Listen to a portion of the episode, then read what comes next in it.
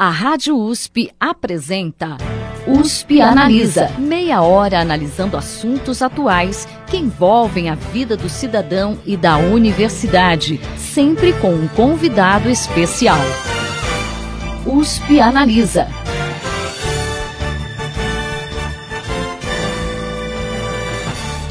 Considerado um mercado bastante promissor no Brasil, o setor de biotecnologia tem uma previsão de crescimento a uma taxa anual média de 12,3% em todo o mundo, principalmente pela demanda de soluções em saúde. Mas para que esse crescimento se concretize, é fundamental estabelecer parcerias entre a indústria e as instituições de ciência e tecnologia. Para abordar essa relação, USP Analisa de hoje conversa com a docente da Faculdade de Economia, Administração e Contabilidade de Ribeirão Preto da USP, Gessiane Porto. Professora, seja bem-vinda ao USP Analisa. Obrigada pelo convite, é uma satisfação estar aqui presente, principalmente para discutir esse tema que é tão relevante, que é o processo de desenvolvimento tecnológico e transferência de tecnologia das nossas ICTs para o mercado, justamente no setor de biotecnologia. Quando a gente fala da relação entre empresas e instituições de ciência e tecnologia, que panorama nós podemos traçar atualmente no Brasil? Bem, em termos nacionais, eu diria que nós evoluímos bastante nos últimos dez anos. Nós conseguimos superar uh, inúmeras barreiras existentes na cooperação entre empresas e universidades, institutos de pesquisa, e com isso nós já temos algumas instituições de renome no país que passaram a colocar na sua agenda de trabalho a cooperação com instituições públicas ou privadas, empresas, no caso, como uma atividade do seu dia a dia de desenvolvimento tecnológico em paralelo com a sua atividade central, que é a pesquisa básica. E em relação a entraves, professor, o que, que a gente poderia a, a abordar né, nessa relação entre as ICTs e as empresas? Bem, na questão dos entraves, o, o que nos é mais problemático é, são questões ainda de regulação, questões é, de normas de cada uma das instituições. Embora nós tenhamos a Lei de Inovação de 2004 e atualização do marco legal em 2016, nós temos ainda algumas instituições cujo a, as normas internas ainda não são suficientemente claras ou suficientemente incentivadoras para que o processo de desenvolvimento tecnológico em conjunto, ou seja, a cooperação entre um dos seus grupos de pesquisas ou mais de um dos seus grupos de pesquisas e empresas, ela ainda é um pouco nebulosa. Então, muitas vezes o pesquisador ele se sente um pouco inseguro se ele pode ou não fazer, se ele deve ou não fazer, qual é o procedimento mais adequado. E frente a uma série de atividades, uma agenda de trabalho sempre bastante é, cheia, o pesquisador acaba colocando em segundo plano a atividade de desenvolvimento tecnológico voltado à transferência de tecnologia para o mercado. Okay? Essa situação regulatória, ela vem avançando gradualmente, mas é necessário que cada administração central de cada universidade, de cada instituto de pesquisa, coloque como uma prioridade a atividade de desenvolvimento conjunto e transferência de tecnologia. Quando nós analisamos, professor, o Sistema Nacional de Inovação Brasileiro, que envolve exatamente essas parcerias entre empresas e instituições de ciência e tecnologia, nota-se que há ilhas de excelência, ou seja, é, uma concentração dessas interações em determinadas áreas de conhecimento e em determinados locais do país. Por que, que isso acontece e, e em que locais do país a gente vê esse fenômeno com mais frequência? Bem, essa, essa concentração, essas ilhas de excelência, elas acontecem principalmente pela disponibilidade de atores, ou seja, nós precisamos, em primeiro lugar, de ICTs que tenham não só uma competência científica é, inegável, como tenham competências na, uh, tecnológicas, ou seja, não basta fazer uma ciência de ponta, é necessário que existam grupos de pesquisa que estejam desenvolvendo aplicações para essa ciência de ponta, que é o que nós chamamos de desenvolvimento tecnológico. Então, o primeiro passo é Necessitamos de instituições de ciência e tecnologia que estejam na fronteira do conhecimento.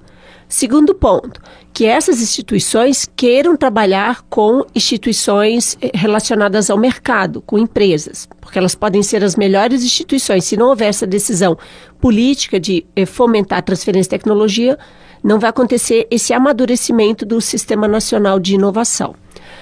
Uh, um outro aspecto extremamente importante é o lado das empresas. Nós precisamos de empresas que façam investimentos em, P&D, que façam investimentos em inovação, porque a empresa que não investe em inovação, ela não vai conseguir absorver o conhecimento desenvolvido dentro da universidade. Então, eu preciso ter, de um lado, uma universidade com competências tecnológicas e disposta a cooperar, do outro lado, uma empresa que faça investimentos em inovação. E quando eu falo investimentos em inovação, é realmente ter no seu orçamento anual uma rúbrica com destinações para sua área de PD, para investimentos que sejam investimentos consistentes e contínuos.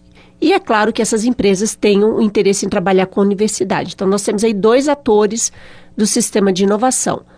Uh, o terceiro ator relevante é o próprio governo, nos seus níveis federais e estaduais, que tenham políticas públicas que viabilizem, né, que criem um marco regulatório que permitam essa cooperação. No caso do Brasil, nós temos esse marco regulatório e um poder público que forneça incentivos, sejam por meio de incentivos fiscais, como a gente tem a lei eh, do bem, né? mas que ela acaba sendo pouco utilizada porque ela só é aplicável por empresas de lucro real, e incentivos no, uh, no sentido de fomento, de financiar projetos que sejam projetos de interação. Né? Por meio de editais, como já tivemos no passado, vários editais da FINEP, é, ou mesmo por parte das FAPs, cada um dos estados tem a sua FAP. Qual a é FAP seria? A Fundação de Amparo à Pesquisa. Né? Aí nós temos o, um problema que no momento atual está bastante grave, que é o, o contínuo corte e contingenciamento dos orçamentos para a área de ciência e tecnologia e educação. Então, se num determinado ano nós temos um valor e ano a ano esse valor vai sendo enxugar, vai sendo diminuído, nós chegamos à situação atual, onde você tem a estrutura da FINEP, do CNPq praticamente não abrindo mais editais. Né? E mesmo quando os editais são abertos, há uma demora muito grande em liberação dos recursos. Não é porque as instituições não tenham políticas, elas têm as políticas, têm as diretrizes, elas não têm caixa, elas não têm orçamento para cumprir o seu programa de desenvolvimento. Por outro lado, as empresas, elas ficam um pouco é, preocupadas, por, elas ficam uh, receosas em fazer investimentos, porque a situação econômica do país ainda está é, bastante instável. Nós temos agora os números da economia nesse trimestre melhoraram um pouco, mas nós não podemos dizer que nós saímos, né, que nós viramos a página da crise. Então, falta dinheiro dentro das empresas, ok? Não existe mais o fomento público para promover a cooperação e o conjunto de instituições públicas, as universidades, elas estão hoje enfrentando uma das, em termos gerais, tanto as federais quanto aqui as estaduais, uh, no estado de São Paulo, enfrentando uma das, uma das piores crises econômicas financeiras. Ou seja, não há mais recursos no sistema. Então, nós temos um sistema de. O Sistema Nacional de Inovação Brasileiro que está é, à míngua em termos de disponibilidade de recursos financeiros. Isso no médio e no longo prazo vai colocar o Brasil numa situação muito precária em termos de desenvolvimento econômico e social porque a inovação ela traz para um país as possibilidades de crescimento e de desenvolvimento. No momento em que o país ele deixa de conseguir gerar essa inovação, ele, de, ele vai perdendo competitividade. Se ele vai perdendo competitividade, ele vai acaba as empresas se tornando mais frágeis e aí nós temos uma espiral descendente uh, que vai se incentivando cada vez mais um cenário negativo. E a gente pode dizer que o país fica também mais dependente uh, da tecnologia externa. A gente não produz é, é, tecnologia aqui. Sim, com certeza. Aumenta o nosso grau de dependência. E aí essa dependência ela fica muito à mercê também da oscilação de taxas de câmbio, uma vez que a importação desse conhecimento vai ser feito por parte de contratos internacionais. E uma situação ainda pior que a compra de tecnologia não é como a compra de um produto que eu vou lá e sei, eu quero comprar esse produto. O fornecedor da tecnologia, ele pode escolher não vender essa tecnologia pro, para o Brasil. E aí nós efetivamente vamos ficando para trás. A gente estava comentando na outra pergunta, né, a respeito das ilhas de excelência, né? Existe uma concentração em algumas, em determinadas regiões? Ah, sim.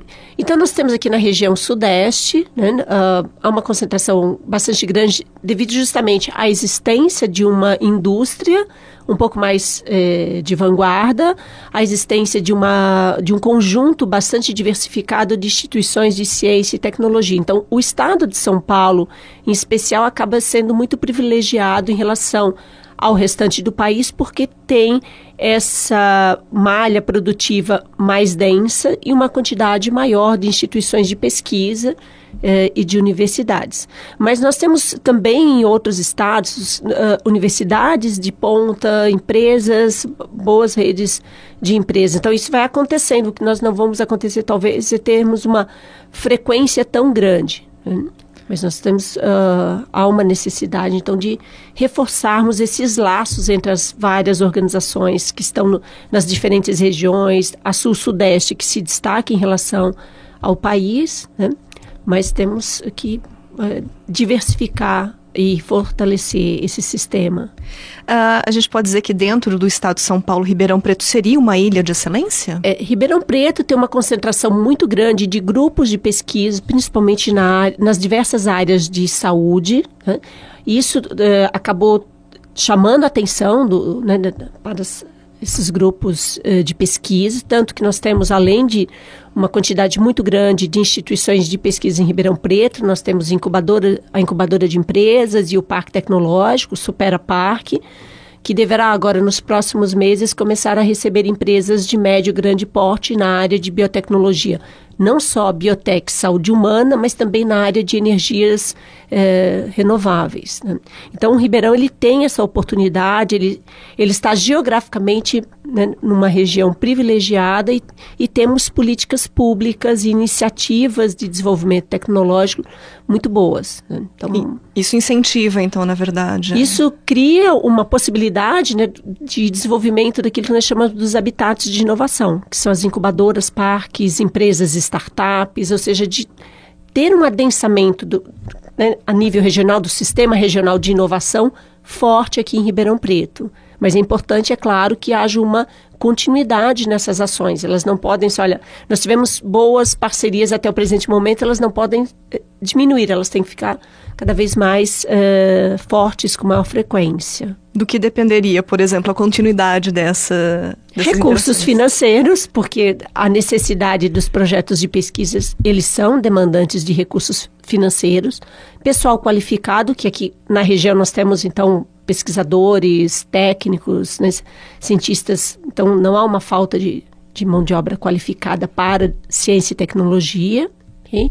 E políticas públicas que façam essa amarração. Okay? Eu acredito que a região aqui de, de Ribeirão, não é, ela não fica circunscrita ao município, porque uma vez que você tem, por exemplo, esse projeto de parque tecnológico e que nós temos a, a própria USP, as demais universidades, elas é, transbordam né, o seu conhecimento, a sua tecnologia, além da, dos limites geográficos do município. Né? As pessoas que são aqui qualificadas, elas não ficam só em Ribeirão Preto, elas retornam para suas cidades, elas vão abrir negócios e empresas, é, né, startups nas suas cidades, então isso vai eh, provocando um, um, movimento de adensamento da, da cadeia produtiva. Perfeito, professora. A, a senhora também está desenvolvendo uma pesquisa no Instituto de Estudos Avançados Paulo Ribeirão Preto, aqui da USP, sobre essa relação entre as instituições de ciência e tecnologia e a indústria, especificamente, como a senhora falou, na área de biotecnologia. Como que vai ser esse trabalho e que contribuições ele pode trazer em termos práticos, não só para Ribeirão, mas para o sistema uh, nacional como um todo. Sim. Esse projeto, que é um projeto sobre redes de cooperação uh, na área de biotecnologia, ele esse projeto, que é na área de redes de cooperação, na área de biotecnologia, ele vai analisar as patentes depositadas nos diversos campos da biotecnologia. Então, vai desde a área voltada à saúde humana, que, que a gente chama de biotecnologia farmacêutica, agroindustrial, a parte de purificação de resíduos, a, a biotecnologia industrial, técnicas eh, de eh, purificação, ok? E, uh, e também técnicas relacionadas a, a laboratório. nessa, então, nessa, nesses seis campos de biotecnologia, nós vamos levantar as patentes que foram depositadas nos vários escritórios ao redor do mundo, okay? uh, num período de 20 anos. Por que 20 anos? É o período que a patente ela está válida. Após esse período, essa tecnologia ela torna-se de eh, domínio público. Então, nós vamos levantar as patentes em todos os segmentos de biotecnologia dos últimos 20 anos, e a partir desses documentos, nós vamos verificar quem são as instituições que desenvolveram em conjunto estas tecnologias. A patente ela é um documento que ela vai definir eh, quem fez a tecnologia, que são os titulares, as organizações que podem ser empresas, universidades, órgãos de governo. E essa parceria, geralmente, ela é uma parceria formal. Né? Nenhuma instituição vai desenvolver um projeto de longo prazo que gere uma invenção, que resulte numa patente, sem que por trás disso exista um convênio. Então, essa proxy, né, pessoa, desculpe, entidades que compartilham a titularidade de uma patente é porque realizaram uma parceria que resultou nessa inovação. Então, a partir do momento que nós mapeamos todas essas inovações que foram feitas em conjunto, nós conseguimos construir então uma rede de relacionamento entre esses vários atores que transbordam os países. Nós vamos encontrar empresas que cooperam com universidades de outros países, universidades que cooperam com outras universidades, ou seja, essa relação de desenvolvimento tecnológico, ela, trans, ela transpassa as fronteiras nacionais né? E com isso nós conseguimos ver quem são os atores mais significativos, ou seja, quem são as instituições que são aquelas que definem o, o, padrão tecnológico, que são as responsáveis por criar efetivamente uma tendência dentro da área de biotecnologia. Então, um primeiro achado, uma primeira contribuição dessa pesquisa é identificarmos quem são os players principais, sejam eles empresas, sejam eles universidades. Uh, ainda dentro desse objetivo, identificar qual é a posição das instituições brasileiras, ou seja, as nossas universidades, nossas empresas, elas ocupam em alguma das áreas de biotecnologia um papel central ou elas ocupam um papel periférico. Okay? Então, nós vamos conseguir construir essa rede por meio desses acordos que são tão espelhados no documento de patentes. Um outro objetivo desse projeto é identificar as tecnologias emergentes, ou seja, uma vez que nós mapeamos esse conjunto, né, que nós estamos estimando que vão ser mais de um milhão de, de invenções que vão ser avaliadas, nós conseguimos traçar o que a gente chama na pesquisa de rotas tecnológicas. O que é uma rota tecnológica? Ela é uma trajetória da tecnologia desde o seu início até o momento atual. Essa trajetória ela pode ter 5, 10 anos e algumas trajetórias nós vamos inclusive extrapolar os 20 anos da pesquisa, porque ao levantarmos essas patentes nos últimos 20 anos, elas contêm informação da, informações das tecnologias que elas utilizaram. Pode ser uma tecnologia oriunda dos anos 80, dos anos 70. Então, nós conseguimos identificar o momento inicial desse desenvolvimento até o momento atual. E dentro dessa rota tecnológica, nós vamos então mapear quem são os players específicos para aquela trajetória. E, novamente, verificar qual é a participação do Brasil em cada uma dessas rotas tecnológicas. Então, essa é uma segunda contribuição do estudo, saber quais são as tecnologias emergentes. O que é uma tecnologia emergente? É aquela que está na ponta da trajetória. Ela é o resultado final de todo aquele desenvolvimento de vários anos. Ao identificarmos as tecnologias emergentes, nós vamos conseguir saber quem são os players que desenvolveram essas tecnologias. A partir, então, da identificação desses, desses players, eu posso uh, dar essa informação à comunidade científica e empresarial aqui do Brasil. Diz, olha, Nessa área, por exemplo, uma área de biotecnologia industrial ou de purificação de águas, é, os principais desenvolvedores, quem está criando a, a tecnologia que está na fronteira, são estas instituições a empresa A, a universidade A. Então, nós podemos eh, ter um, um, conjunto de instituições que elas podem vir a ser procuradas pelas instituições nacionais para desenvolver parcerias. Ou mesmo podem ser nossas instituições que estejam como eh, players centrais, que nós podemos, então, eh, buscar, junto ao poder público, incentivos mais expressivos para que aquelas instituições que hoje eh, detêm eh, tecnologias que são emergentes possam, então, se tornarem realmente líderes no longo prazo naquela área. Ou seja, que aquele esforço tecnológico que foi conseguido até a presente data, ele não se perca, ele vá efetivamente se converter agora em produtos inovadores, em gerar riquezas para o país. Então, essa é uma uh, contribuição que nós esperamos poder trazer com a pesquisa. É. Inclusive, agora nos dias 22 e 23 de março, ah, você está organizando né, um seminário exatamente com esse objetivo, de discutir essas rotas tecnológicas né, e de incentivar a aproximação entre empresas e instituições de ciência e tecnologia.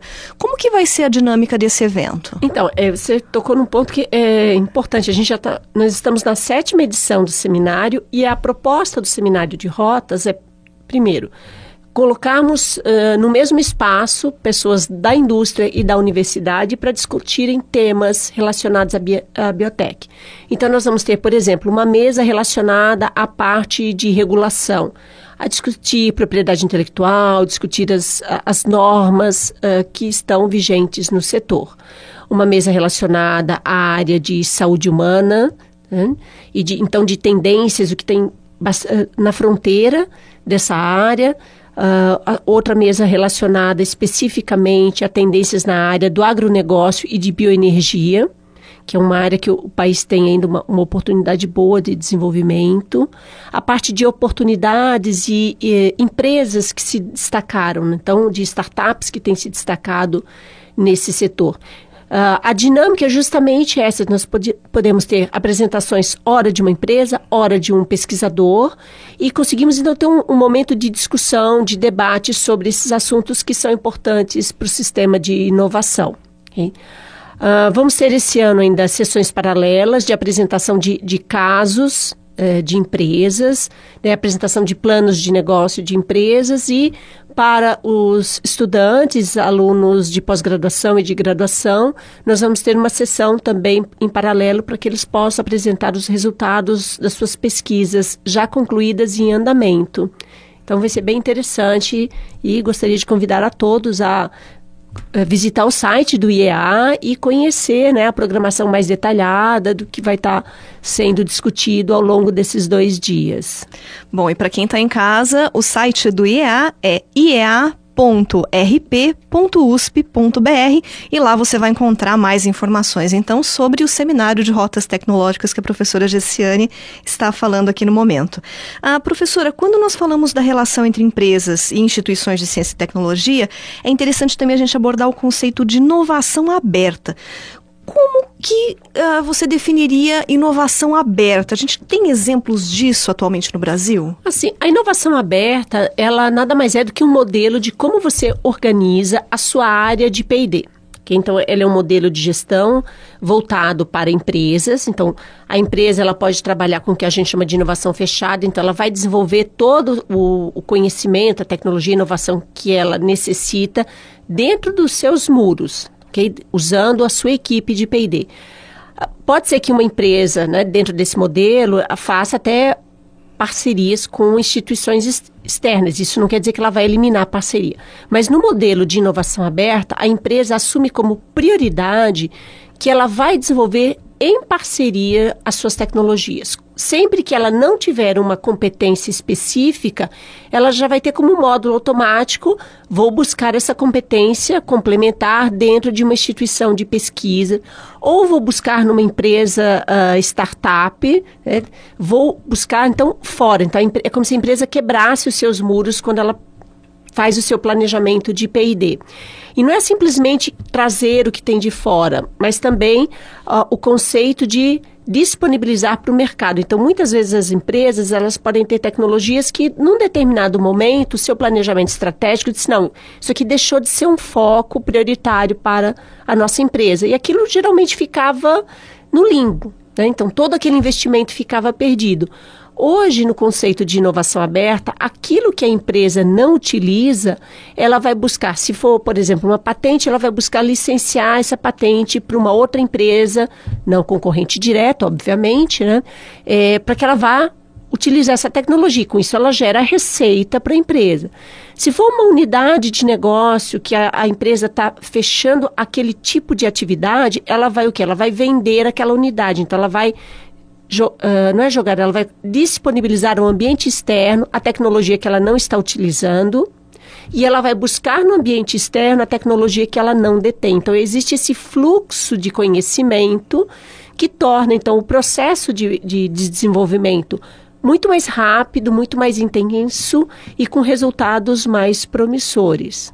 Okay? Uh, em termos de exemplos que você me perguntou, nós temos, por exemplo, a Natura, é uma empresa que trabalha com inovação aberta, a Embraer, okay? a Vale do Rio Doce, a Petrobras, são todas empresas que têm o seu P&D é, pensado de uma forma estratégica para absorver conhecimento externo ou para desenvolver em conjunto com instituições externas. E com isso, essas empresas se tornam mais fortes em termos de, eh, de inovação, okay? Eh, resultando em melhores indicadores econômicos financeiros. Né? Ela vai melhorar o seu desempenho.